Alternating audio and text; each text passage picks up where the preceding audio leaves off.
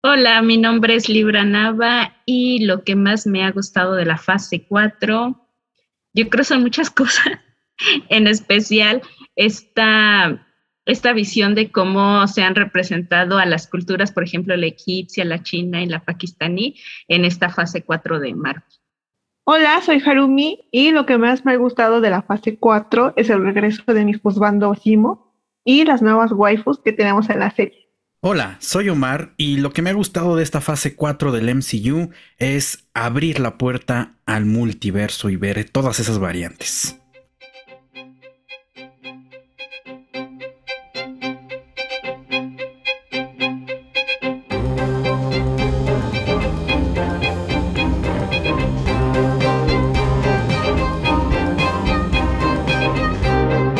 Hola a todas y a todos.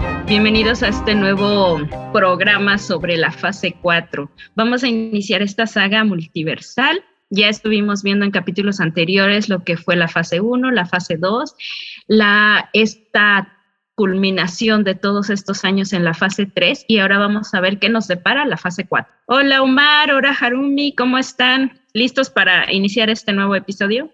Pues sí, bastante listos también. Eh, mandándole un saludo a Diego que todavía no se integra a este podcast. Anda chambeando mucho, pero. Pero. Pero ya, ya estamos este, casi en la línea de que regrese y, aprovechar, ¿no? Porque. Porque capitalismo, ¿no? y, películas de Marvel eh, no se llevan tanto con él. Entonces decidimos como tomar el control de Juguito Teoría Geek un poco, pero pero efectivamente hay mucho que comentar de esta saga eh, multiversal o el inicio de la fase 4 en Marvel.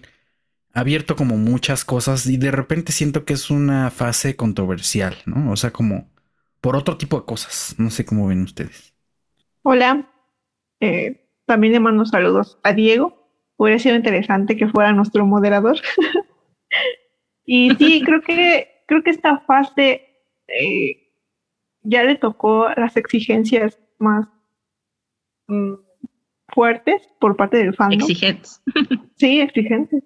Porque, pues, algo que estaba pensando con la pregunta de la vez pasada del el impacto del MCU, pues también tiene mucho que ver en, en los casts. Y pues lo vimos mucho con eh, Spider-Man, con la película de Spider-Man, si iban a regresar o no, y creo que pues ha hecho mucha polémica en torno a eso, ¿no? ¿Quiénes son los personajes que iban a estar en esta idea del multiverso? Bueno, además de los nuevos personajes que están incluyendo. Exact exactamente. Y cuando inició lo que es la, este, bueno, la saludo, les devuelvo el saludo. Gracias, Omar, este, Harumi. Omar Harumi, mucho gusto que, estemos aquí otra vez iniciando la fase 4. Y tienes razón, Harumi y Omar, con este impacto, ¿no? Con esta nueva, nuevo inicio de Marvel, porque se acababa una, se acababa toda, todos, ¿cuántos años? Fueron 10 años, se acababa todo una plan y tanto nosotros los fans no sabíamos qué venía, no sabíamos qué seguía, no sabíamos hacia dónde iba a ir Marvel y después empezaron a salir las series y después empiezan a salir las películas y seguimos sin saber hacia dónde va hasta que tenemos la Comic Con ya casi a mediados del año, donde nos, a mediados del año 2022, que nos dicen hacia dónde va. Y tenemos este, este como impacto, ¿no? De que decíamos, bueno, yo no, decían muchos de los fans, esto se está acabando, Marvel ya se murió, yo de aquí me bajo del barco, les oíamos, ¿no? Muchísima gente diciendo esto, otros decían, no, hay que esperar que viene, se viene algo nuevo. Y lo que se vino a nivel mundial fue la pandemia. En 2020 se nos vino la pandemia justo cuando terminamos con la saga de Endgame, con la saga del infinito. Terminó ahí Marvel y se nos viene la pandemia. La pandemia deja muchísimas cosas y entre ellas nos dejó todo este año del 2020 sin ningún producto de Marvel. Entonces todos estábamos así como, como aparte de que terminó viéndolo así como, como una cosa alejada, como que todo mundo quería regresar, todo mundo quería ver de nuevo, ir al cine, incluso todas estas películas de, después, digamos, post, post 2020, sirvieron un tanto para reactivar la, la economía en los cines. Y díganme que ustedes qué piensan de este impacto post saga del infinito cuando vivimos en la pandemia y se podría decir que nuestro primer producto que nos entregaron fue WandaVision. Entonces, ¿qué, qué, ustedes qué es lo que opinan sobre este producto que fue el primero, de esta forma de Marvel de reinventarse o morir? ¿Creen que así fue? Pues yo creo que está, que estuvo complicado porque a pesar de que existía un plan, ¿no? Y quizá el plan más exitoso en la historia de la cinematografía mundial, pero la crisis sanitaria que vino a, pues básicamente, detener las actividades en todos lados, eh, pues hizo que se retrasaran un año y medio, ¿no? Las películas, las, series. Las series. Entonces creo que fue complicado vivir sin este tipo de cosas durante ese año.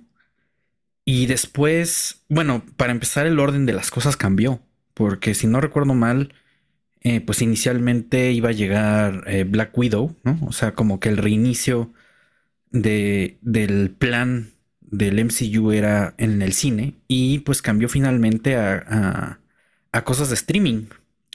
Abre Disney Plus y eh, pues como era directamente en nuestras casas, pues era más sencillo distribuir el, contenido por ahí. Entonces, cosas como WandaVision, ¿no? Que estaban de alguna manera planteadas desde el inicio de esta fase, pues bueno, estaban planteadas, pero digamos no en el orden que lo, que lo estábamos esperando eh, pues tuvo, tuvo ciertos problemas de, incluso de producción, ¿no? Hubo gente, eh, más bien hubo, hubo eh, cast completos que tuvieron que separarse y luego retomar las grabaciones en un momento posterior. Creo que respecto a este impacto después de la saga del infinito, pues era este hype máximo de todo lo que iba a venir de nuevo con una incertidumbre y pensar pues en qué seguía, ¿no? O sea, qué es ¿qué podía ser más grande que la saga del infinito? O sea, es que las, las, las gemas del infinito ya plantean una grandilocuencia, pues eso, infinita. Entonces, ¿qué puede ser más grande que eso? Porque bueno, pensemos incluso en los en los eventos de de los cómics, pues ya era sumamente grande, ¿no? Entonces, a pesar de que Marvel tiene otros otros ¿no? crossovers y eventos, eh, pues como que eso era un, una cima, ¿no? Inalcanzable. Y ahora, pues no sé, igual, igual ya lo habían pensado, ¿no? Desde hace 10 años. Porque la saga del multiverso creo que no se queda muy atrás. Pero, pero no sé. Creo que sí sigue habiendo esta idea de qué podría ser más grande de la saga multiverso. Y, como que exigimos que todo sea como ese mismo nivel y con toda la intensidad siempre pero bueno, ya estuvimos platicando también que no se puede siempre eso. Sí, sobre todo el hecho, el hecho de que ya no íbamos a tener a nuestros personajes principales, Iron Man y Capitán América. Eso también como que se veía como un vacío. ¿Qué iba a pasar? ¿Qué iba a pasar ahora con los Vengadores si ya no estaban pues los líderes? Y creo que sí fue una sorpresa, al menos para mí. Pero la verdad es que sí me ha gustado porque quedaron muchas dudas con la saga del infinito. O sea, sí ocurrió lo de Thanos, sí ocurrió el blip y bueno, ¿qué pasó con el mundo? Y creo que eso es lo que vienen a hacer las series, ¿no? Las consecuencias de todo lo que pasó. Y, y en el plano de las películas, creo que el hecho de incluir nuevos personajes lo hace todavía más rico y pues parte de este plan malévolo. Sobre todo ahora que mencionaba este eh, Omar del lanzamiento de Disney Plus, eso también es muy importante, porque pues se vio beneficiado por la pandemia. Lo, lo, ver de manera como fría.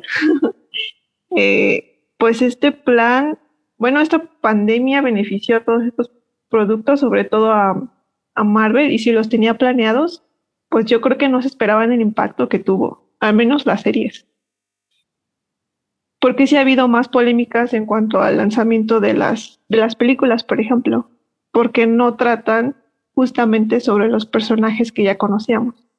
Al menos las películas eh, Por ejemplo, la de Se han la de estado Eternos. lanzando. Ajá, la de. Eternos sí, sí le metieron como mucho hate y es una película muy buena, tiene temas muy interesantes. ¿No? Ustedes lo mencionaban en su primer capítulo. Sí, sí, de hecho, pues jus- justo, justo comenzamos a, a hacer estos programas cuando estaba eh, Los Eternos ajá, en, en- en cines. También retomando, ¿no? Porque, porque finalmente era la segunda película de Marvel que se estaba estrenando en ese momento. Ya después como que se regularizó el ritmo del cine, pero creo que todo el mundo estaba preguntándose, pues qué, o sea, dos cosas, ¿qué es lo que estaba sucediendo después de toda esta saga del infinito? O sea, mayoritariamente con el combate contra Thanos, ¿no? O sea, ¿cuáles serían las consecuencias? Y por otro lado, pues, ¿qué iba a pasar? No tanto en la trama, ¿no? O sea, como en la historia, sino qué iba a pasar con los, con, con los, pues, actores fetiche, ¿no? Actrices fetiche. Sí. Pu- Pues sí, ¿no? Porque ya algunos ya, ya estaban pintando la, la despedida, otros terminaron muertos en personaje y así. Entonces, ¿qué es lo que va? ¿Quién, quién iba a sustituir eso? Y creo que, em, pues, de- definitivamente necesitábamos un recambio generacional. Y finalmente estos nuevos personajes o los personajes secundarios que ahora se convierten en principales, pues tienen como ciertas características que han dado, han dejado de qué hablar. No, pues por ejemplo, ahí, ahí tendríamos a Wanda, a Falcon, ¿no? A Bucky, a Black Widow, que Black Widow ya hasta tiene otra connotación, ¿no? Porque en realidad no es la Black Widow original. Y personajes que siguen teniendo como un estilo y afloje que podría ser Spider-Man, ¿no? Que finalmente tiene un pie en Marvel y otro en Sony. Entonces ahí como, como que había muy, mucha incertidumbre respecto a la propia producción y también dentro de las historias principales. Pero creo que de un, de un, de un poco, de un lado y y otro, eh, pues sí se, ha, sí, se- sí se ha respondido qué es lo que está sucediendo.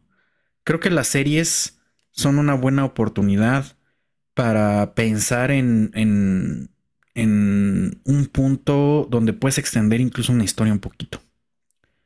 Entonces, pues no sé. Creo Sí, que, cre- creo que es esta parte que comentabas, Libra, de reinventarse o morir.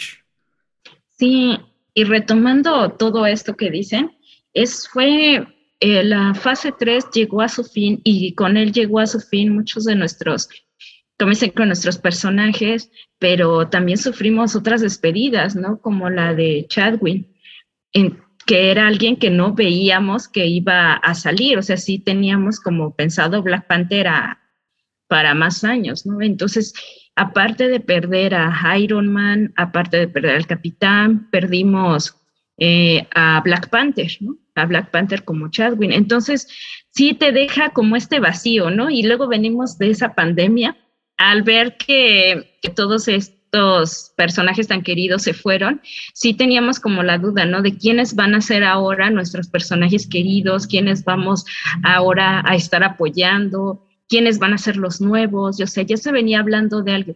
Y yo quería dejar así como, como la, como lo que nos dejó esta serie de Wanda, porque sabíamos que en esta serie, o como que lo traíamos por los rumores que veíamos en internet, sabíamos que esta serie iba a detonar el multiverso. Pensábamos que Wanda iba a abrir el multiverso. Yo recuerdo las teorías, ¿no? Teoría no, no, tras ah, teoría. Y Ahí Wanda va a lo abrir el más preciso es que es que Mephisto iba a abrir el, el, el Ah, bueno, multiverso. Mephisto iba a abrir el multiverso. Yo se los creo que en cada episodio que terminaba, bueno, que yo iba a acabar, yo pensaba así a Wanda haciendo el máximo poder y haciendo que todo el mundo tuviera variantes y algo así. En ese momento no pensé en variantes, nada más pensé en que habría portales y cosas. La cuestión es que no lo abre Wanda, no lo abre Wanda en su serie, lo abre Sylvie en Loki, ¿no? Que es cuando tenemos, hay spoiler por si no han visto la de Loki, pero véanla, no creo que no la hayan visto. Bueno, pero- si están aquí, supongo que, que es porque Ya Ya lo vi. Bien. si no, pues ni modo. Si nos estás oyendo, Diego, y un día lo vas a ver, tápatelo. Porque Bueno, pues es Sylvie, tarde, pero sí. es Sylvie, ¿no? La que abre este multiverso matando esta versión de Kang. Y aquí tenemos esta, que esta línea del tiempo, ya saben, estaba muy guardadita, muy bien, y se abren todos estos caminos. Entonces, ¿a qué nos han llevado todos estos caminos? Todo mundo en ese momento no sabía ni qué pasaba. Puede ser, y no lo, no quiero este, pensar que no, que ya todo mundo de los directivos y todos ellos ya tenían el plan trazado, pero nosotros como fans sí decíamos qué viene, ¿no? ¿Qué va a seguir? Y sobre todo porque empezamos a ver a estos temas nuevos en la fase 4, temas muy diferentes de lo que habíamos estado abordando en la fase 1, en la fase 2, en la fase 3, o temas que sí se vieron, por ejemplo, la enfermedad mental o el trastorno que sufrió Tony Stark desde Iron Man 1 hasta la 3, nunca se nos especifica como qué es, ¿no? Nunca sabemos si acude o no a terapia.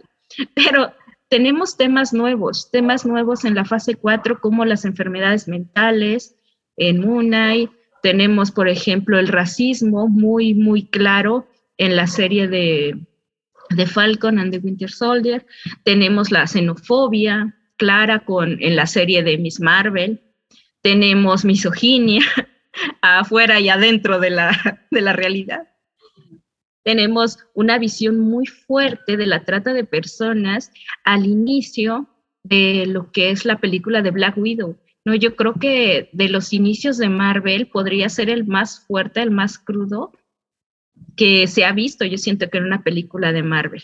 Tenemos esta desorden y conflicto social después del Blim, y es algo que, como tú decías, Harumi, queríamos ver, queríamos ver qué había pasado, por qué.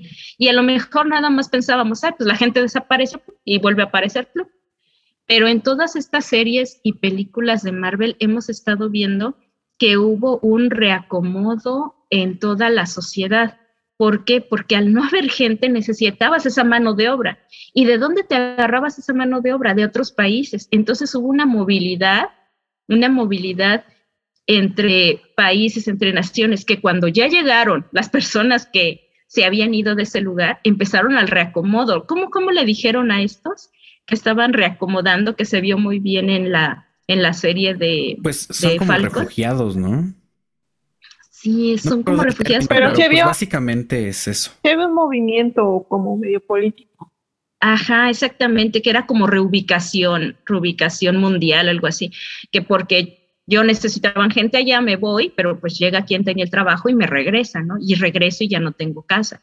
Entonces son unos conflictos sociales muy, muy profundos y muy que los podrán poner así como, como nada más de, de un tema así, no tan, no tan profundo, pero sí los podemos traer, ¿no? Nosotros de aquí a las ciencias sociales los podemos muy bien, muy bien sacar y ver esto, ¿no? La nueva estructura gubernamental, cómo ahora se están moviendo los países, cómo ahora tiene toda un nuevo enfoque la, toda esta visión global, ¿no?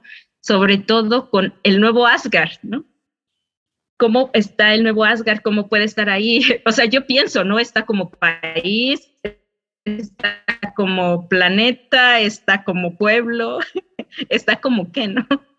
Y no sé, pienso en todas estas cuestiones políticas y sociales de cómo llegaron ahí, se pusieron, quién era esa tierra, no sé. Pero sí son temas generales que vemos en esta fase 4 y al final nos llenamos de el multiverso, las variantes y podemos cerrar con que estamos viendo la mitología. Estamos viendo panteones, panteones griegos, panteones egipcios que, que ahora sí que enriquecen más entonces, si lo pensamos, todos estos temas de la, generales de la fase 4, sí en un momento podríamos pensar que están muy dispares, ¿no? Pero ¿ustedes qué piensan de todos estos temas que estamos viendo en la fase 4, que a lo mejor podríamos no haber visto algo más como algo como esto en las fases 1, 2 y 3? Pues es que creo que las películas de las fases anteriores apenas en la fase, bueno, con, con, Capitán América and the Winter Soldier, eh, plantea como una serie de estas cosas, ¿no? Otras son, pues, películas, pues, un poco unilineales y sin mucha dimensión realmente, porque es como el héroe, ¿no? Camino del, del héroe y derrota villano y ya, ¿no?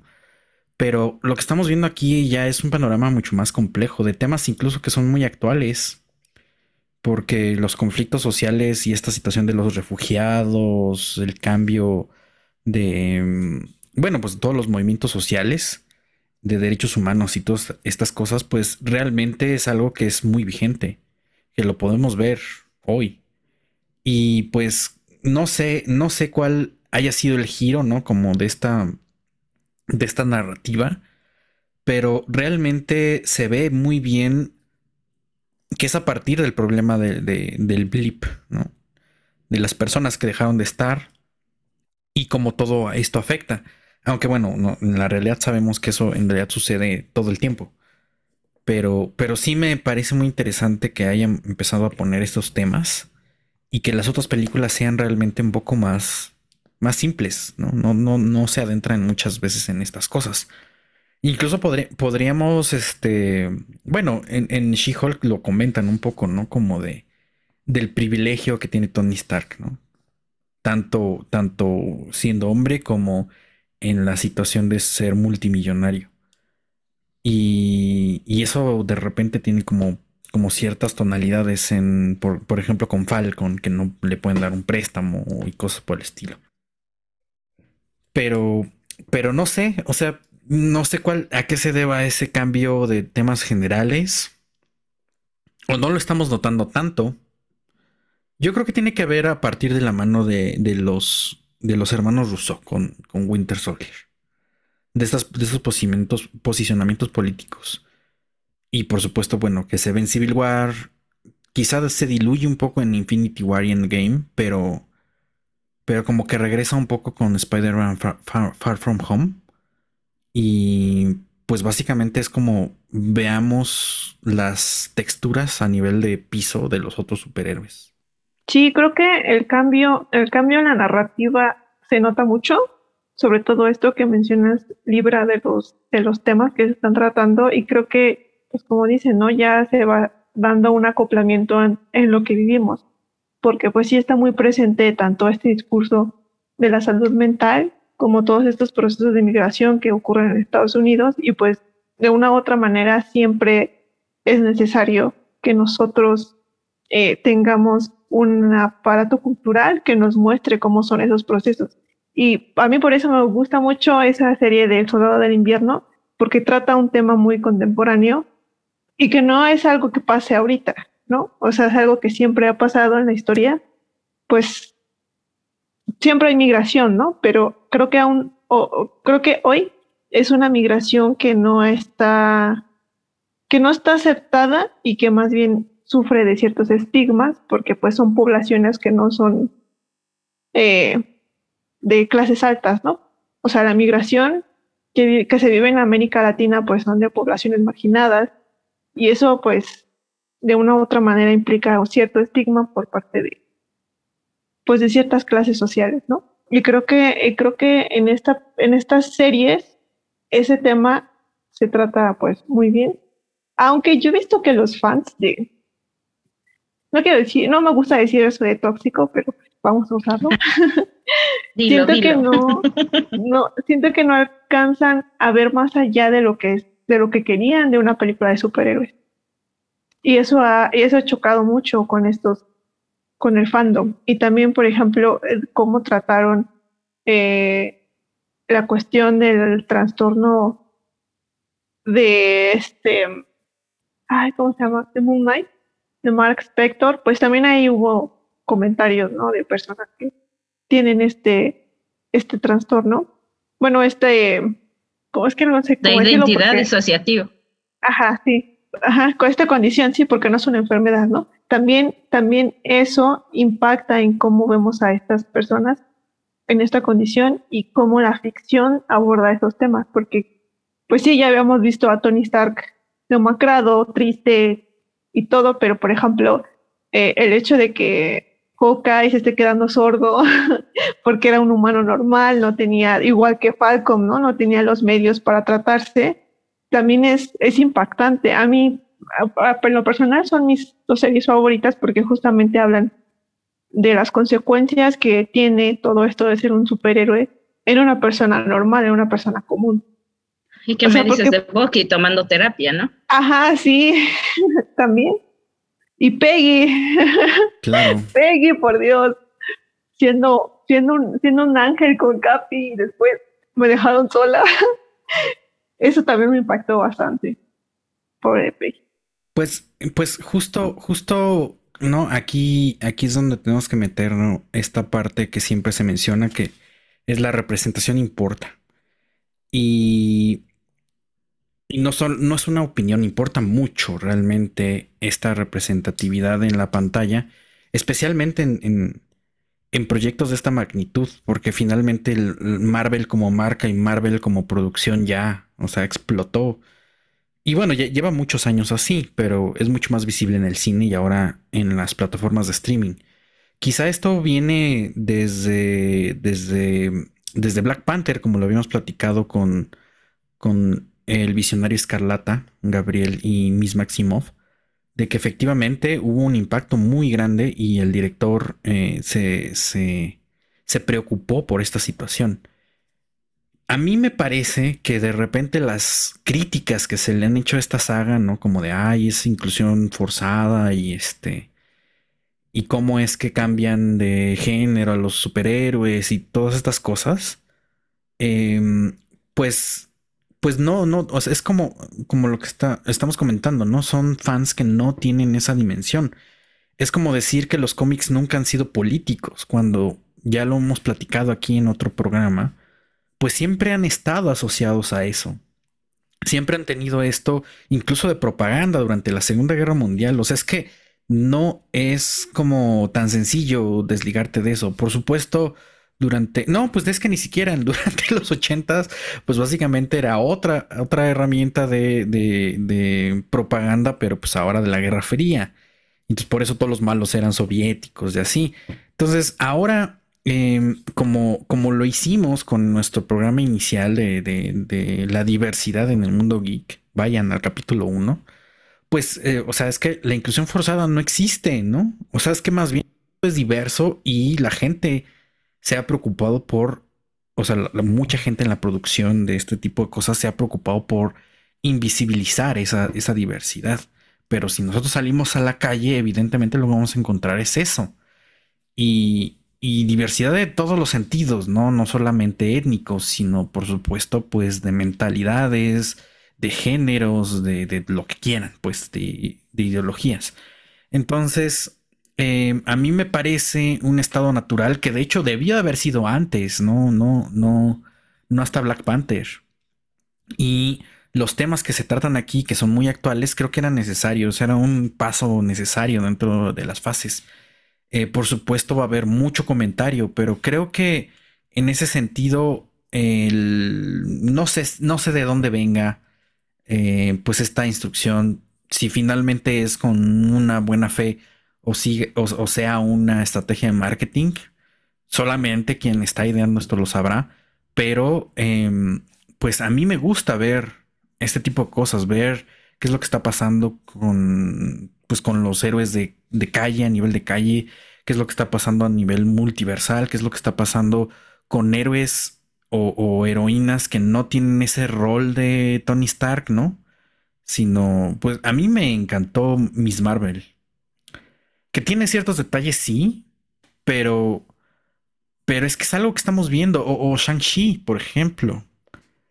Em, incluso con los detallitos, es que se ve que son producciones que, tiene, que tienen muy muy claro que hay que tener como cuidado al detalle, ¿no? Como cuando está en la escena esta de ya pasó a la ciudad y entonces ves todas las criaturas míticas, que las criaturas míticas existen.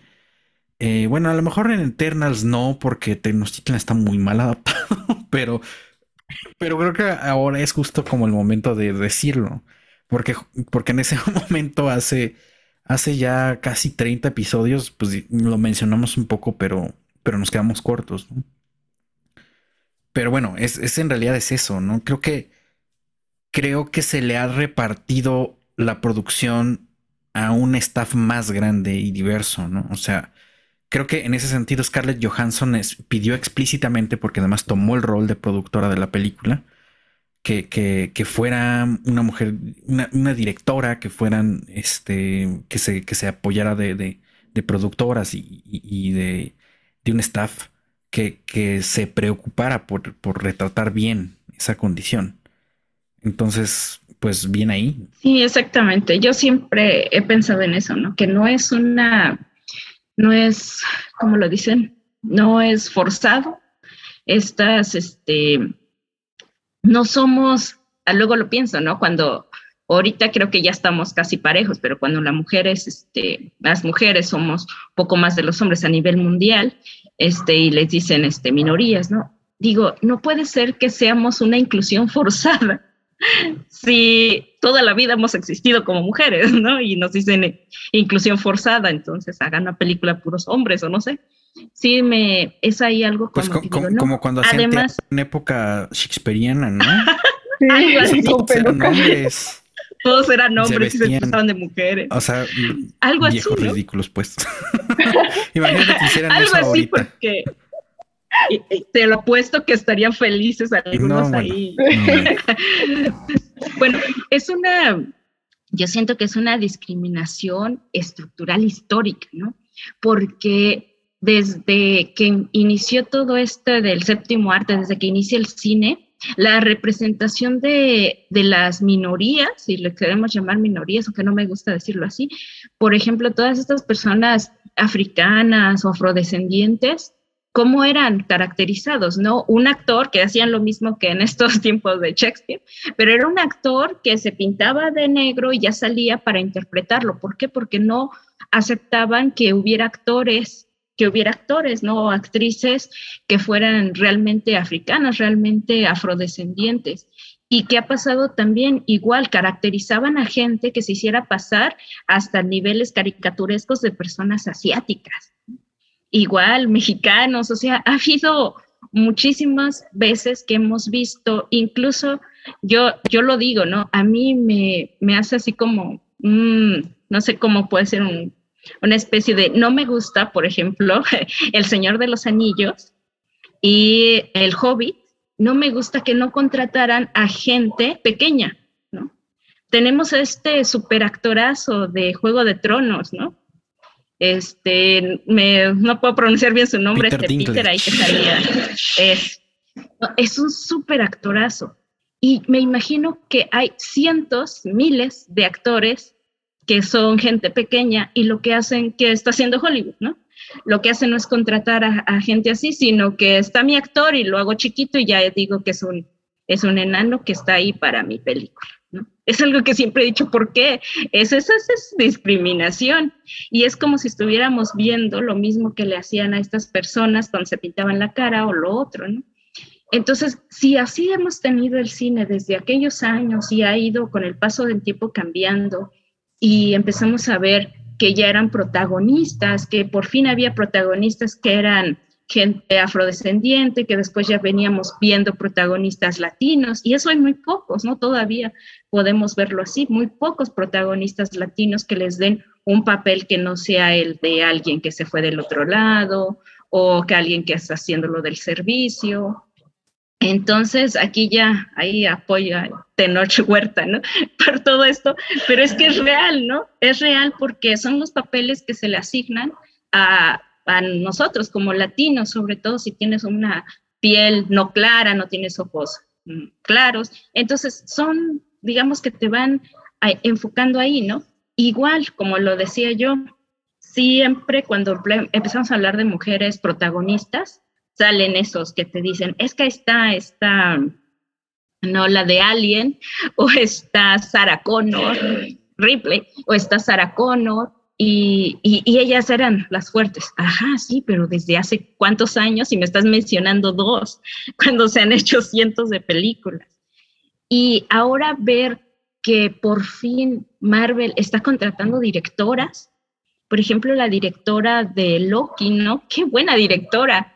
La que hizo todo esta, todo lo de la música de Loki también era mujer y hizo un excelente trabajo.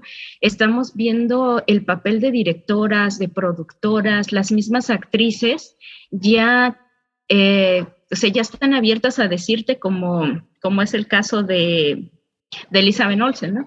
Que te dice, ¿sabes qué? No me pongas este traje, necesito un traje este, como todas, tapado, ¿no? Entonces ya estamos viendo el rol de las mujeres en esta fase 4 diferente, tanto en la pantalla como en la producción y en la dirección. Y esto para mí es algo increíble y me gusta mucho. Y cuando te vienen que te dicen inclusión forzada, cuando ya pasaron 10 años de no tener nada de esto, si dices, oye, pues, como que ahí les falta un poco de, piso, ¿no? Cabría, cabría preguntarnos si le tenemos miedo, o sea, esta audiencia que se queja de, de este tipo de cosas, ¿hay un miedo de, de, observar esto en pantalla? ¿No? Por, me voy a salir un poco por la tangente porque, porque creo que esto mismo que está sucediendo con la fase 4 de que, o sea, que Kamala que, ¿no? O sea, este, que los eternos, este, o sea, cada uno no son diferentes y todo este tipo de cosas. O, propiamente Wanda, ¿no? De, ay, Wanda está loca y lo que sea. Eh, creo que está sucediendo en este momento con un en, en, paralelo con Sandman, ¿no? Que decían, ay, es una, es una serie súper progre, ¿no? Bien woke y no sé qué. Digo, para empezar, entonces no conoces el material de origen. Y segundo, pues sí, ¿no? o sea, ¿qué, tiene malo? Pero habría preguntarnos, ¿no? ¿Hay un miedo ahí de por medio? Yo creo que es un miedo al status quo, ¿no? A ver. Ajá. Sí, es que justamente eh, esto que mencionan es muy importante porque, eh, pues no sé si fue por la pandemia o, o, qué fue lo que pasó, pero sí se ha visto, eh, por ejemplo, en, en política, un conservadurismo eh, muy fuerte. Eh, la cuestión de la, del ascenso de la, extrema derecha, pues ya nos dice algo. También el hecho de que pues se quiera desprestigiar a los movimientos feministas, también, o sea, esto, esto de que critiquen que, se, que estén saliendo más personajes femeninos en el MCU, pues ya nos invita a reflexionar sobre estos discursos eh, reaccionarios, ¿no? A, esos movimientos que ya estaban ganando un peso fuerte y que ahora pues se les critica, pero no se les critica desde una, una visión realista. O sea, realmente es, bueno, estás criticando por, a partir de tus prejuicios y de tus experiencias que no tienen nada que ver con lo que experimentan esta, esta población, ¿no? En el caso de la mujer. Sí, puede ser también. Puede ser también como, como vemos esto de la, de, como les digo, a lo mejor el miedo de perder esa, ese status quo, ¿no? Porque si, si lo pensamos, lo que es la estructura que llamamos patriarcado, pues está bien arraigado en todas las, ahora sí que en toda la psique social. Y es difícil, es difícil como derribarlo, dijeran las feministas, ¿no? ¿Por qué? Porque es algo que ya, que ya está en esta estructura social y que nos está determinando, ¿no? Y que determina desde que nacemos por géneros y, y, es algo que está ahí y podría ser miedo, pues va de la mano con la palabra misoginia, ¿no? Miedo a, a las mujeres y al rol protagónico que están tomando. Pero no solamente es eso, sino también este, va de la mano con la xenofobia y el ver a, a nuevos personajes interpretar, o sea, que, que haya variedad, digámoslo así, que de repente, por ejemplo, igual con, como lo que pasó con Satman, ¿no? Y, y, la muerte.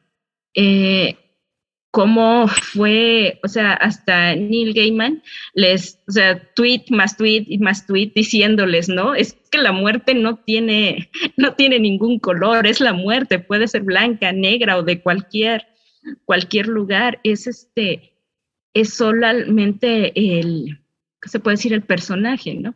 Entonces, también vi por ahí que unos le, le, dijeron que cómo puede ser posible que hayan pensado en un sueño, en un sueño africano, ¿no? Y le dice, por favor, vete a leer mi novela en el 89, ahí está, ¿no? Entonces, todo esto es, es como, como una forma que siento que estos fans tóxicos, como dijera Harumi, están tomando, ¿no? Es como, no sé si es el miedo de no verse representados ahí o qué es lo que esperan, porque a mí sí se me hace muy, muy difícil de, entender cómo quieren ver estas películas con solamente un tipo de personas. Sí se me hace así como, como ¿qué onda? No, sin duda. Y creo que aquí lo, lo importante es el análisis que, que estamos haciendo y como bien lo decía Harumi, pues es que hay que ver también el contexto, ¿no? En que se está generando esto y no es como no es aleatorio que de repente empecemos a ver eh, pues una eh, grupos que se van concretando de ultraderecha y, por ahí que vayan tumbando incluso hasta, hasta producciones, ¿no? Finalmente eso genera conflictos porque bueno, quizá de, lo más reciente, digo, digo más reciente los últimos 15 años sería pues todos estos movimientos de migración de, mm, debido a conflictos bélicos que suceden mucho en Medio Oriente. Entonces, recordemos por ahí que en, por ahí de 2012, ¿no? Alemania fue muy, eh, bueno, criticada y también alabada porque estaba retomando o que estaba recibiendo a los refugiados de guerra, este, pues de, de, de Irán y de Irak y cosas por el estilo. Entonces, Em, ahí tenemos problemas pues de que vienen y están diciendo no, nos van a quitar los trabajos, nos van a quitar lugares, eh, vienen con, con, con, crimen, con enfermedades y, luego son cosas que pues son básicamente inventadas, ¿no? Para que se justifique una, una discriminación, pero es un, es un problema muy grave y, y no sé si esto ¿no? Tenga que ver justamente con, esta profundidad de conflictos que vamos a ver en esta fase 4. A mí, por un lado, me parece muy loable que se, que se exponga. Y, digamos, o sea, es que tampoco se va como al punto radical, ¿no? Hay que entender que finalmente es una producción que tiene un corte, un corte juvenil, ¿no? básicamente infantil también. Y por otro lado, pues, em, pues pues que, pues que está dominado por ciertos intereses, que otra vez, ¿no? Capitalismo. Saludos, Diego. Y este, y pues bueno, no se van a ir así como a profundidad con eso, pero lo que sí podemos ver es que eh, hay un cambio también de los conflictos de los villanos, ¿no? insisto que las otras fases eran como bastante planas, ¿no? Es el malo muy malo y el héroe lo va a detener. En este caso, pues hay cosas que están combinadas justamente con ese tipo de, de, problemáticas, ¿no? O sea, finalmente, por ejemplo, en, en Miss Marvel, eh, no me quiero aventar spoilers aquí, pero pues básicamente estamos hablando de un, grupo marginal que estaba, que estaba huyendo o intentando regresar a su punto de origen. Pero ahí tiene como ciertas, ciertas em, cargas simbólicas, ¿no? Entonces, y de nuevo, estamos hablando de países que históricamente pues han tenido ese sometimiento y que siempre se les ha visto como eso, como grupos marginales. Eh, Falcon and the Winter Soldier también habla de marginalidades, ¿no? Finalmente ahí tenemos de dónde va a salir el siguiente sidekick de, del Capitán América. Em, Black Widow me parece que tiene un, un, tema bien fuerte, ¿no? Está muy velado, por supuesto, pero básicamente es la trata. La trata de personas y la trata de mujeres claro, el giro es quizá, ¿no? Con esta dramatización si quieren, pero, pero fuerte es, ¿no? Incluso las primeras escenas, ese, ese corte de, intro de, créditos iniciales muy fuerte. Y creo que, o sea, quien espera ver una película de este estilo, no espera eso. Entonces también por eso eh, se están generando esos choques, creo yo. O sea, pero es que lo espera, pero no lo espera, ¿no? O sea, es como, no sé si lo ven muy, muy cercano a la realidad y eso espanta. Y también, por supuesto, esta otra eh, línea de que es totalmente no en contra de, de ver y observar estas cosas en pantalla. Sí, tienes razón con lo de, con lo de esta, con lo de Black Widow, porque con el, con el inicio ¿Te esperarías una película como la que hizo esta, ¿cómo se llama? La que hizo de Mystique en los X-Men. Jennifer Lawrence. Jennifer Lawrence. Ella hace una película, algo así como de, como de que es una espía rusa también, y le hacen todo pasar por lo mismo. No recuerdo cómo se llama la película, pero es igual, o sea, desde chica la toman y le empiezan a hacer una serie de, de entrenamientos forzosos, así tipo, eso es como una Black Widow, pero ella sí es versión R, ¿no? Su película, o sea, sí está súper fuerte su película, muy cruda, y es lo que, o sea, si le quitáramos el logo de Disney, es lo que pudiera ser la verdadera vida de lo que le pasó Natasha, ¿no? Que ella se lo dice a Loki, ¿no? Ella es de Rusia, siempre anda cambiándose de bando, ¿por qué? Porque lo necesita para sobrevivir. Entonces sí, sí podemos ver aquí que los conflictos de los protagonistas e incluso de los villanos son más, más fuertes, más, o sea, tenemos por ejemplo a Peter Parker, ¿no? Que cómo inició en la fase 1, perdón, cómo inició en su película 1 y cómo termina, cómo termina pues siendo Peter Parker y no teniendo absolutamente promedio, no sé como nosotros. sí, o sea, teniendo absolutamente nada, ¿no? Entonces, tenemos ahí una serie de, de personajes. de personajes que sí sufren una sufren lo que, ahora sí que lo que sufrimos nosotros, ahí como le pasó al pobre de Falcon, ¿no? Que va al banco y no le quieren dar su préstamo, anda vendiendo ahí su, su barquito y viendo cómo se gana la vida porque él no es, no es un millonario, ¿no? Y tenemos el otro ejemplo que son los villanos.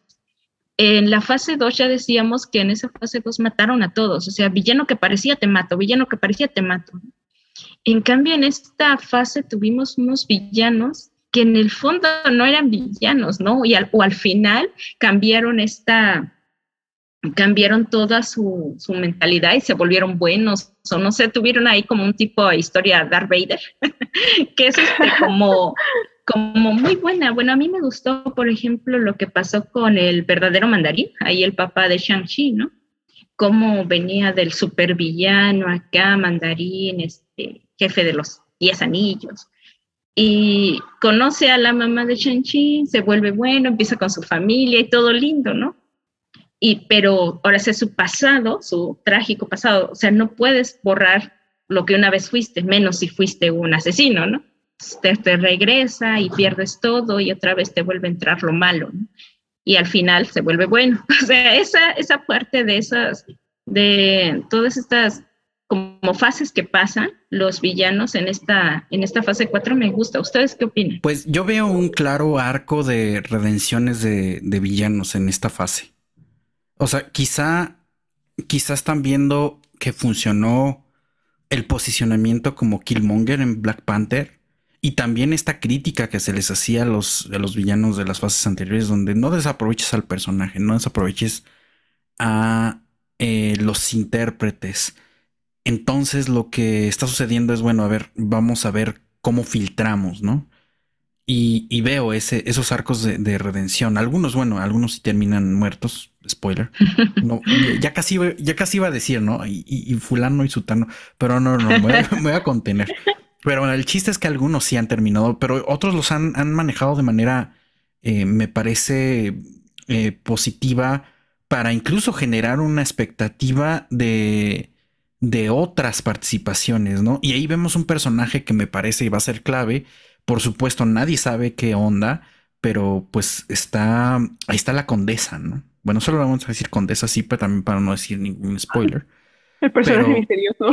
Es, un personaje, misterioso, efectivamente, pero algo, está, algo se está armando ahí y tiene que ver directamente con, estas, con estos intereses y con este entramado de villanos. Pero es eso, yo, yo veo que les interesa en, estas, en este punto como un poco este arco de redención de algunos villanos, ¿no? Así terminen vivos o, no, eh, como que aprenden de sus errores.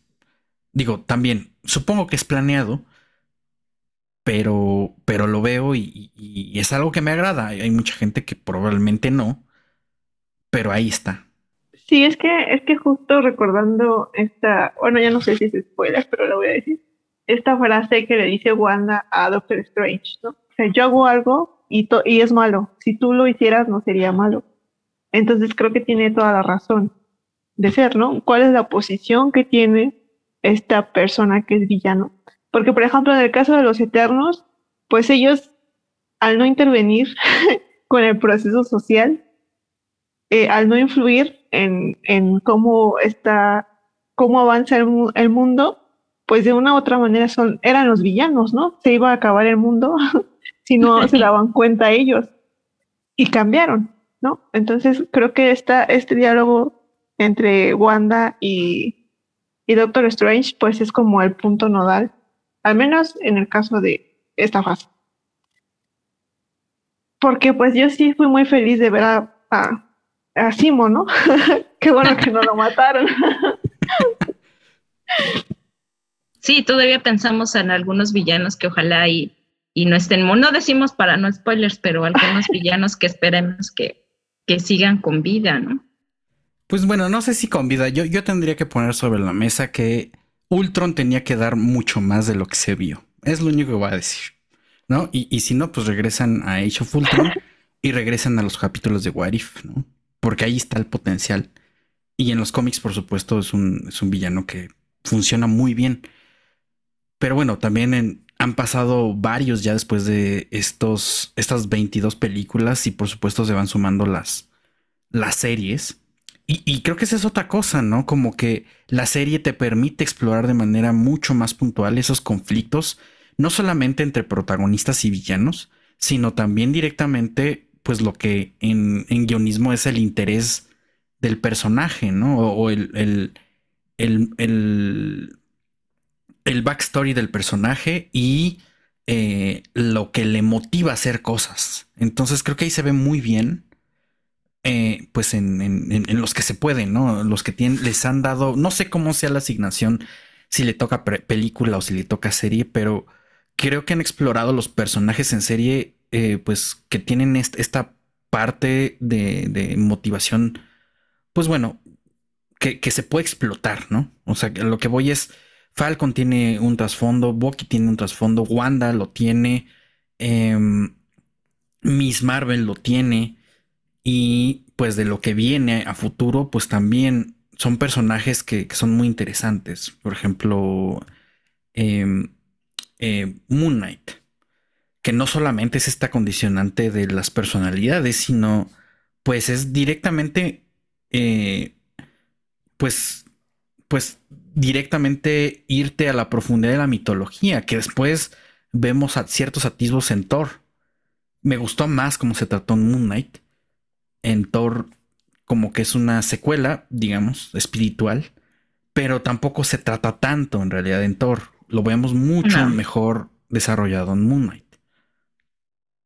Y por supuesto, pues en esta variabilidad y representación de culturas, en este caso, pues la egipcia. Pero, pero de nuevo, hay como más ejemplos. en Moon Knight también me gusta cómo se ve en Chang-Chi, ¿no? Cómo vemos a todas estas, cómo vemos a todas estas representaciones de deidades, o no sé si son deidades que son mitológicas, se ven muy bien en Chang-Chi.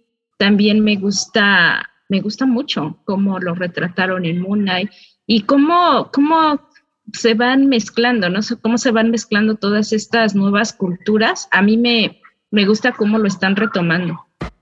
Sí, a mí igual, creo que lo más eh, que más me gustó tanto de Moon Knight como de Miss Marvel es la manera en la que trataron a las culturas que están representando, porque sí se ve que hay un estudio, sí se ve que, que no solamente es una interpretación de la visión norteamericana de esas culturas, sino que realmente en el hecho de, de los trajes, por ejemplo, de todos los símbolos que llevan puestos y los diálogos, o sea, el diálogo de Laila es súper poderoso, aunque a muchos les parezca les parezca poco, creo que para la cultura a la que quieren llegar, pues es importante, ¿no? Que, que decías muy bien, Libro, al principio, esta idea o esta cuestión de visibilizar lo que está ahí y que no se le da importancia, es, es como que lo más importante o lo que más debería de mm, ser relevante, ¿no? Más allá de que si es fiel o no a la historia original, que eso también es otro,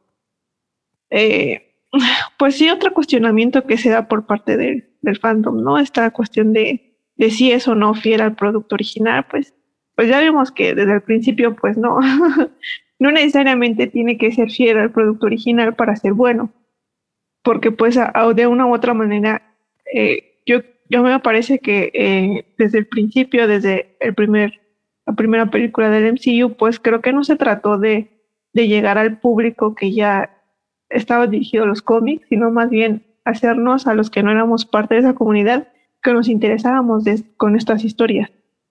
Y ya de ahí, pues quien decida meterse a los cómics, pues ya es otro paso, ¿no? Pero no por eso le quita la relevancia que tengan, eh, pues estos productos. No, de hecho yo, a mí me gusta más esta diversificación que se ha tenido en la fase 4, por esos puntos en particular, eh, porque, porque ya los problemas de Tony Stark ya, ¿no? O sea, ya, basta.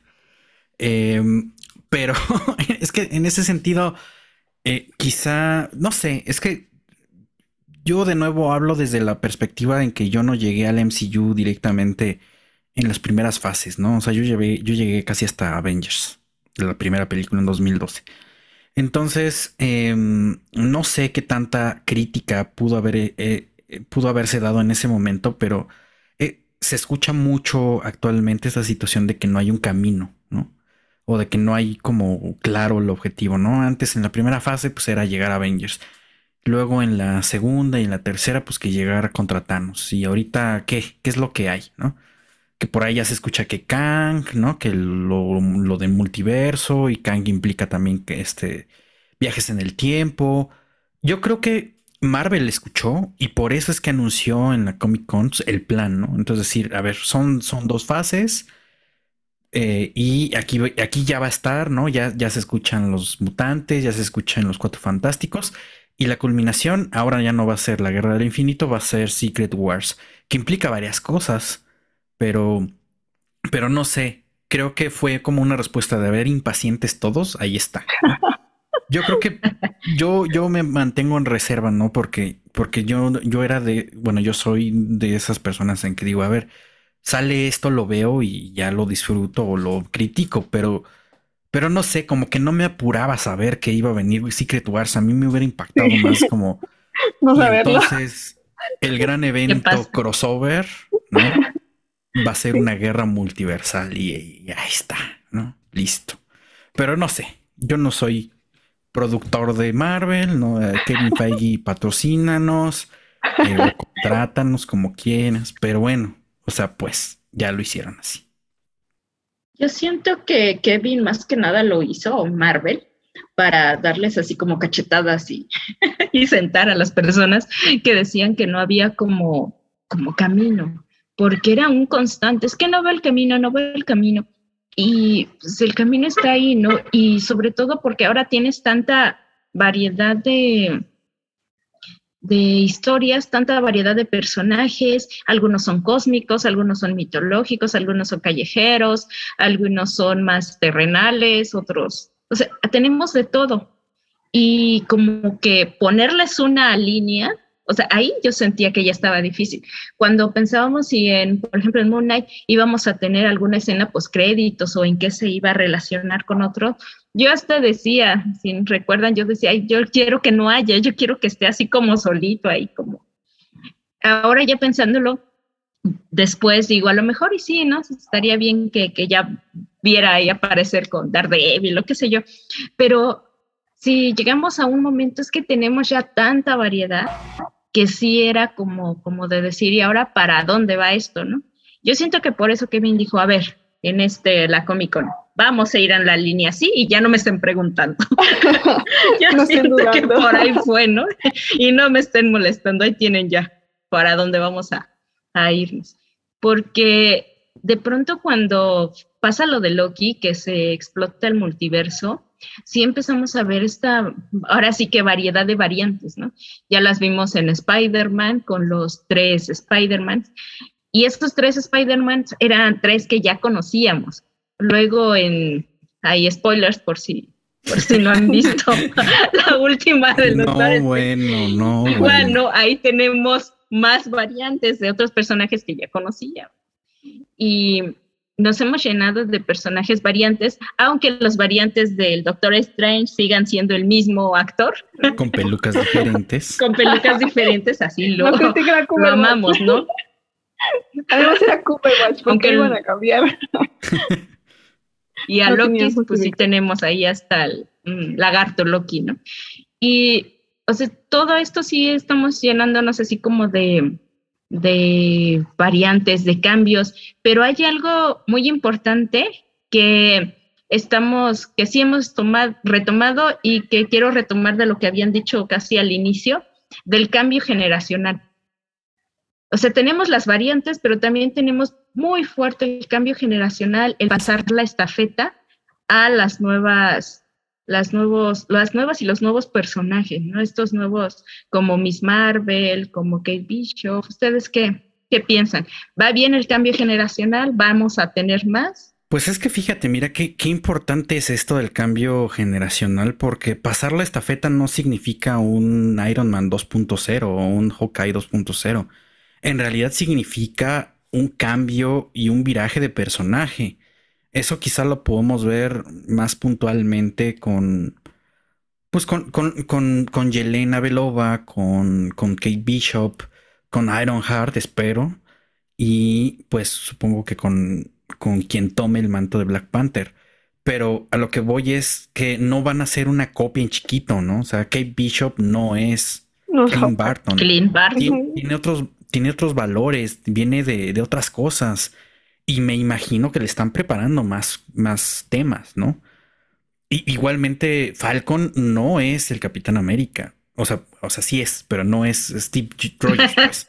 Perdón, no, o sea, no es Steve Rogers, es, es un nuevo Capitán América.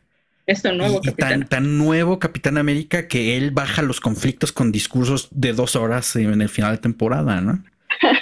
Bueno, y vuela. Steve Rogers, este, vuela. Steve Rogers también se aventó un speech en The Winter Soldier.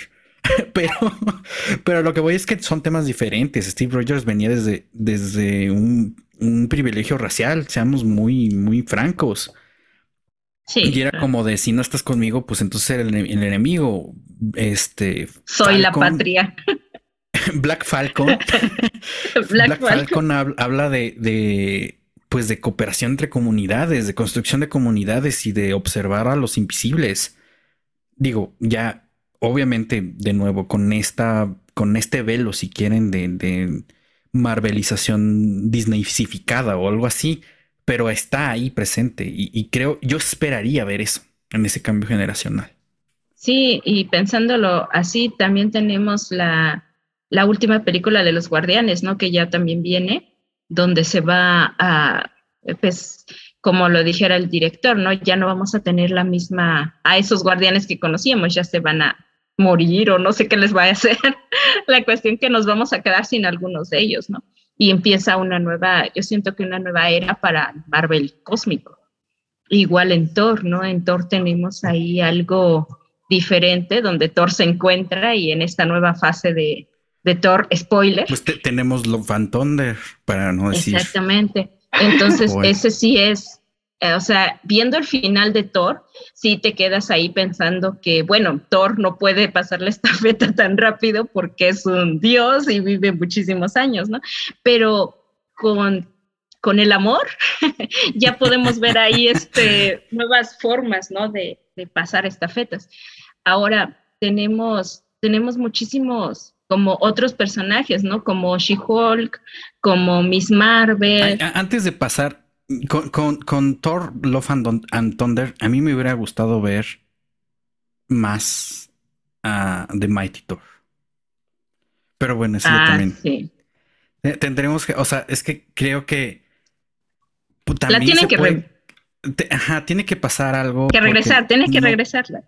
Tiene, ajá, sí, tiene que pasar algo porque no pueden desaprovechar ese, ese trato, ¿no? O sea, porque Natalie Portman llena, llena pantalla, llena de todas las maneras. O sea, es que es impresionante el trabajo que hace. Sí, no, es de verdad es fantástica cuando la ves, cuando la ves pelear, cuando la ves actuar. No, no, es, es un personaje muy, muy bonito el que le hicieron a ella, de pasar a ser una, una científica gris, que nada más el interés amoroso de Thor, pasar realmente ser una diosa guardiana súper poderosa. Eso es súper bueno, ¿no? Lo que hubo ahí con ella. Y también estamos pasando la estafeta, pero también a mí me gusta, cuando vi a Shang-Chi, me gustó ver la juventud. Porque yo en un momento sí llegué a ver allá los Avengers ya en Endgame y dije, ay, no, sí, ya. Ya están ruqueando, ¿no? ya. O sea, ya se les veían los años, ¿no? Pues, ¿Cuántos años estuvieron ahí? En cambio, a Chang-Chi yo lo vi dije, ay, refrescado, ¿no? O sea, es, perdón, refrescante como, como ver la juventud y ahora esperar, ¿no? Esperemos que antes de que se hagan más grandes, poder ver una película de los Young Avengers. Que no anunciaron, por cierto. O sea, dentro de ese plan de, de la Comic Con no, no, mencionaron nada respecto a Young Avengers. Yo creo que lo tienen muy guardado. Se supone que, ajá, se supone que todavía falta la Disney, ¿no? Y ahí van a decir más cosas. Sí, viene, viene, el Disney 23 o el D, D23 en, en, un par de semanas, creo que ya es. La otra, creo. La próxima semana. Eso decir en Twitter. y, y, se supone que vienen anuncios fuertes, grandes, incluso de cast. Eh, me imagino que Cuatro Fantásticos ha de sonar ya en el panorama. O sea, ya están elegidos. No sé. Pues. Ya Pero. tendrían que. Yo ¿Qué piensas, Carmen? Sí. Pues yo también quisiera ver una película de los Young Avengers jóvenes, porque pues viendo, viendo el plan pues muchos años y ellos no tienen eh, pues necesitan grabar decir? ahorita ya. Ajá, no tienen 20 años, o sea, creo que creo que el más el que entró más joven y lo vimos crecer y lo vamos a ver crecer si es que todavía sigue contemplado es este Tom Holland, ¿no? Sí. Él fue el único adolescente que, que conocimos, que vimos y que pues todavía lo pueden explotar. Disney, por favor. El primer Spider-Man que efectivamente tenía la edad que, que correspondía al personaje. Sí, justo. Fue, fue muy raro ver a, a Tobey Maguire. Pero ya no tenía rato que no salía en producción, Tommy Maguire. Sí, bastante. No se le veían pues la, los años. La última fue la de Gran Gatsby. Es lo único que yo recuerdo. o sea, ya es como de 2003 eso. Ajá, sí fue Menos, muy raro ¿no? verlo. Sí, ya está, ya se le veían los años. Y por ejemplo, Miss Marvel, ¿no? Miss Marvel, eh, la, bueno, la actriz y la actriz también de América Chávez, es, están son jóvenes. Más jóvenes, ¿no? Ajá, Sí. son las más Sí. jóvenes, están morritas y todavía aguantan para unos años, pero hay quienes, quienes ya no. Tal vez, tal Oigan, vez. ta- también se nos está olvidando el niño de Iron Man 3, Sí. que sale, que sale en Endgame y todo el mundo así, ¿y ese quién es? Yo, pues, es que- No, sí. Es que el Marvel fichó al actor porque es un niño súper bonito y súper buen actor. Pero, Pero pero sí sabían, sí sabían que ese niño sí, necesito. tenía- sí tiene un, un contrato de varias películas. Wow. O sea, nadie sabe qué va a hacer, pero lo ficharon así. O sea, no, nadie, bueno, solo ellos, los de bueno, Kevin Feige, me imagino.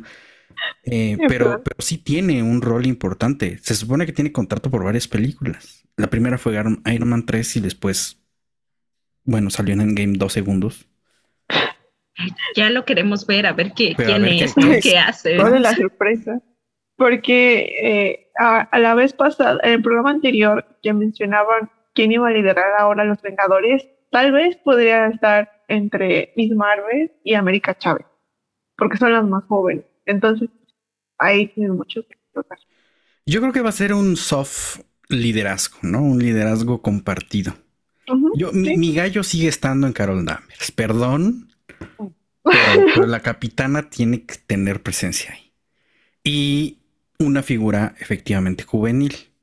No, si- no sé si Spider-Man, no creo porque siempre ha sido como en medio independiente, pero sí le veo, sí le veo ahí a América Chávez o, incluso a Kate Bishop o, o, o sí, sí, no, tendría que ser entre, entre ese grupo, ¿no? A lo mejor justo Miss Barber por esta, por este fanatismo que tiene con la capitana podría ir a ser una dupla interesante.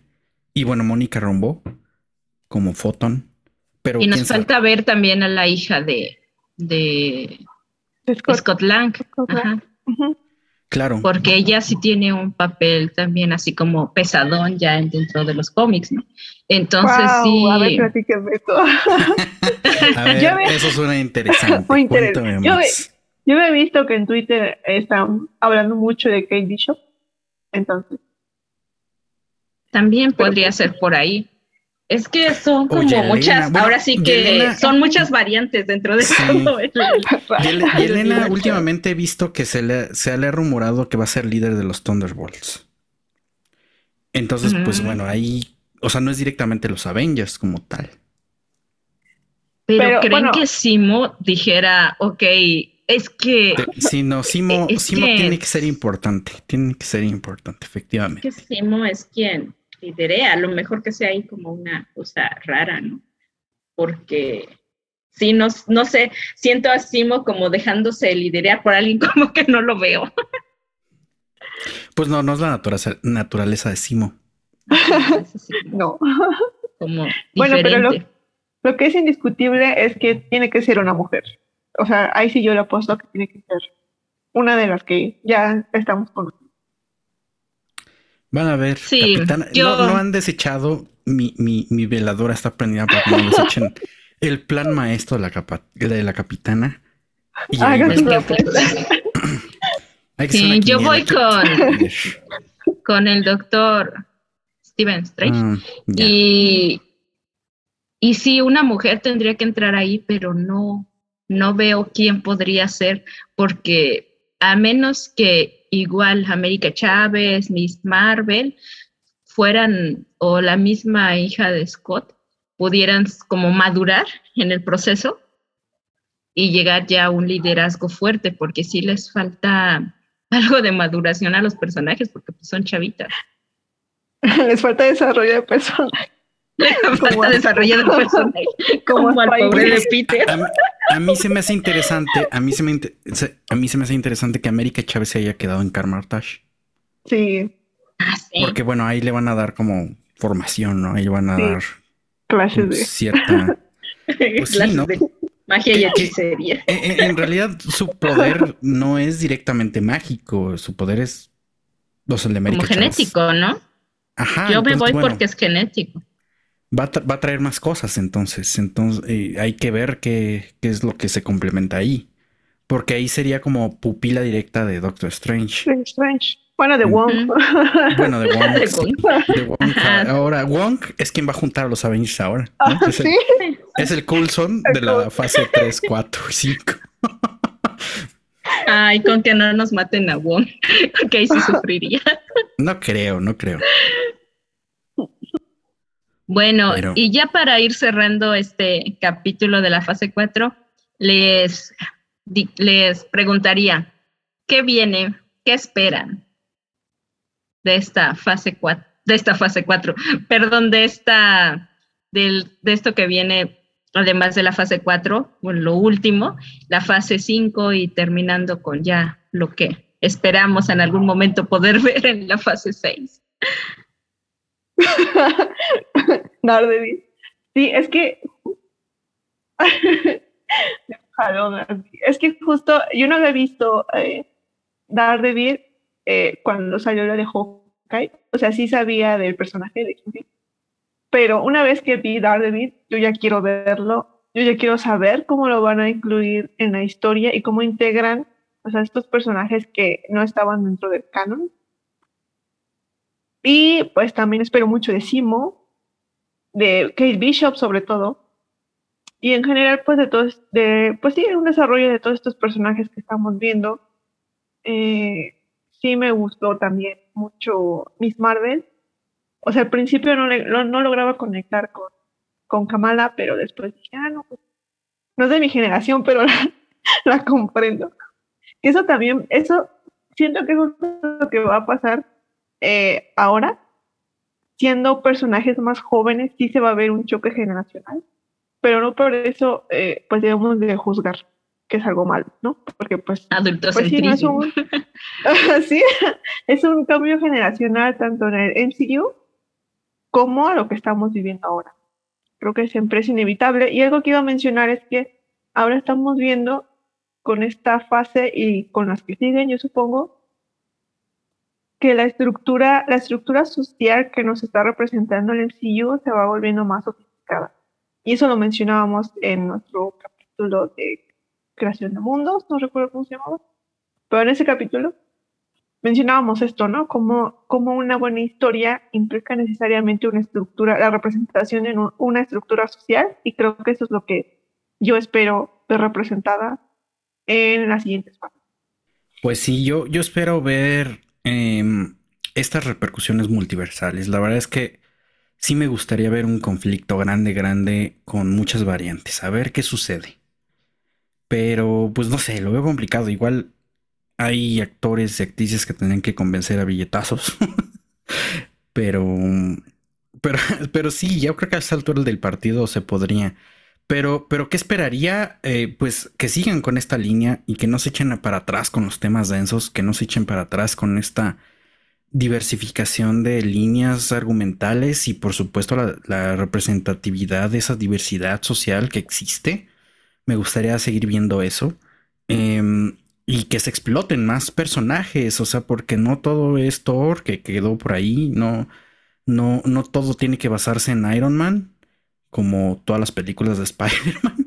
Y este, bueno, tenemos Iron Heart y, Armor Wars, pero pues no sé. Eh, a mí me llama la atención, por ejemplo, ahora em, dos, dos proyectos en particular, que es Wakanda Forever me interesa mucho ver esta situación de, pues bueno, ya ven que eh, eh, el papel de Atlantis ya lo cambiaron, que de hecho ya ni siquiera es Atlantis, sino Tlalocan y Namor, eh, pues tiene una resignificación, me interesa ver mucho eso, que se retoma directamente de inspiraciones prehispánicas mayas.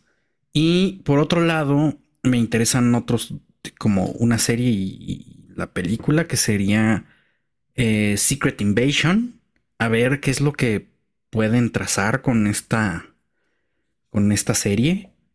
Eh, por toda la intriga, ¿no? Con, por toda esta como paranoia que puede generar. Y Secret Wars, por supuesto. Secret Wars me llama mucho la atención porque, bueno, ustedes han de saber, Secret Wars tiene un cómic, ¿no? Que generó como el primer gran crossover en Marvel. Em, digamos, es un, es un cómic pues sencillo, ¿no? Es una, es una pelea en gigante de todos los personajes muy populares en ese momento.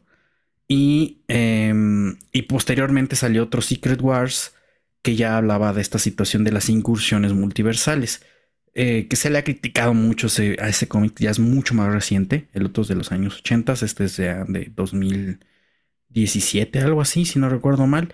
Em, pero veremos, veremos cómo van a eh, colisionar esos mundos, pues de todo esto que viene en, la saga del multiverso y finalmente cómo se van a reunir estos personajes. Creo me, me, hace eco la situación de cómo iban a unir a los Avengers con, por ejemplo, los Guardianes de la Galaxia, porque parecía que cada uno iba en su propio camino. Y ahora, ahora veo cómo se van a unir algunos personajes como Moon Knight pero hay otros que los veo muy claros, ¿no? Porque incluso, ajá, pero es que ni tanto, por ejemplo, She-Hulk tiene como estas armas de, de, Asgard, bueno, algunos personajes antagonistas tienen armas de Asgard y eso como que junta como ciertas cosas dentro de, del espectro cósmico de Marvel. Y por otro lado hay cosas multiversales como las reliquias que tiene Shang-Chi o que tiene Miss, este, Miss Marvel bueno, no está claro qué tipo de reliquias son. No, yo, mi mejor apuesta es que efectivamente son multiversales, pero no sé. En ese sentido, no sé cómo va. Y bueno, también cabría ver y preguntarnos dónde va a caber, eh, pues en todo esto que se está poniendo sobre la mesa, en los cuatro fantásticos, que tienen mucho de cósmico, por cierto, y de explorar también dimensiones. Y eh, los mutantes. Sí, está. Son muchísimos, ¿no? Muchísimas las variantes que pueda tener esta fase 4. Yo lo que esperaría, lo que me gustaría es que siguieran, o sea, que no hicieran caso a todas esos fans tóxicos, que siguieran con toda esta, estos temas de diversidad, estos temas de representatividad y siguieran explorando nuevas culturas y nuevas mitologías. A mí me gustan mucho estas, estas formas de ver este, la representación de los los panteones mitológicos, todo eso quisiera que lo siguieran retomando. Espero pues ver algo ahí con la escena post créditos de Thor. no, spoilers, pero quisiera, quisiera ver qué más sigue por ahí. Tengo muchas ganas de ver ahí ya Wakanda. Yo creo que desde que empezaron a salir todo esto, lo de Tenoch, todas estas imágenes, ahorita sí, este, como que el hype para ver Wakanda está al extremo. Quiero, quiero, exijo una segunda temporada de Moon Knight. Es necesaria una segunda temporada de Moon Knight. Pero la quiero ya. ya, está, en producción, ¿no? Ya anunciaron que, está como, ya está. Están como rumores, pero yo, yo quiero, quiero que me lo firmen. Así como Netflix, fírmame la segunda temporada de Sandman. Sí, necesitamos segunda temporada de Sandman, necesitamos segunda temporada de Moon Knight. Exacto. Em, ya, pero en eso así que ya me lo firmen, lo sellen y, y lo cumplan. y, bueno, ya que estamos en las peticiones, necesitamos más de Wanda, ¿no? Bueno, Scarlet Witch necesitamos más de eso. A lo mejor yo espero que por ahí la esta serie de de esta bruja, ¿cómo se llama? La Agatha. Ajá, la serie de Agatha. Yo espero que traiga de regreso a nuestra querida Wanda y por fin le den una película, porque se merece una película. Sí. También, pues espero poder ver a mi amado, mi adorado Adam Warlock, que aunque diga Gabriel que soy la única fan de Adam Warlock que existe, yo lo quiero ver y no me importa, escúchenlo, lo, lo, digo claro, no me importa que no se parezca al del cómic. Sí lloraré mucho y estarán ahí viéndome llorar, pero no me quejaré, lo prometo. no seré como los fans tóxicos ahí de Moon Knight. Y espero, ¿no? Ya ha sido muchísimo tiempo el que nos mostraron ahí atrás de, en esta escena post créditos, la, el capullo de Adam Warlock. Entonces yo espero a ver al Jesús de Marvel en algún momento. y espero también poder, yo, lo que es como mi teoría, es que los guardianes de la galaxia se acaben, a lo mejor Rocket va a sufrir las consecuencias ahí de un James Gunn que le gusta hacernos sufrir. A lo mejor Drax porque este Batista ya no quiere seguir en Marvel. Aunque no se llama Batista, yo le sigo diciendo Batista. las muchas aquí, o sea, para, para mí es Batista, siempre lo será.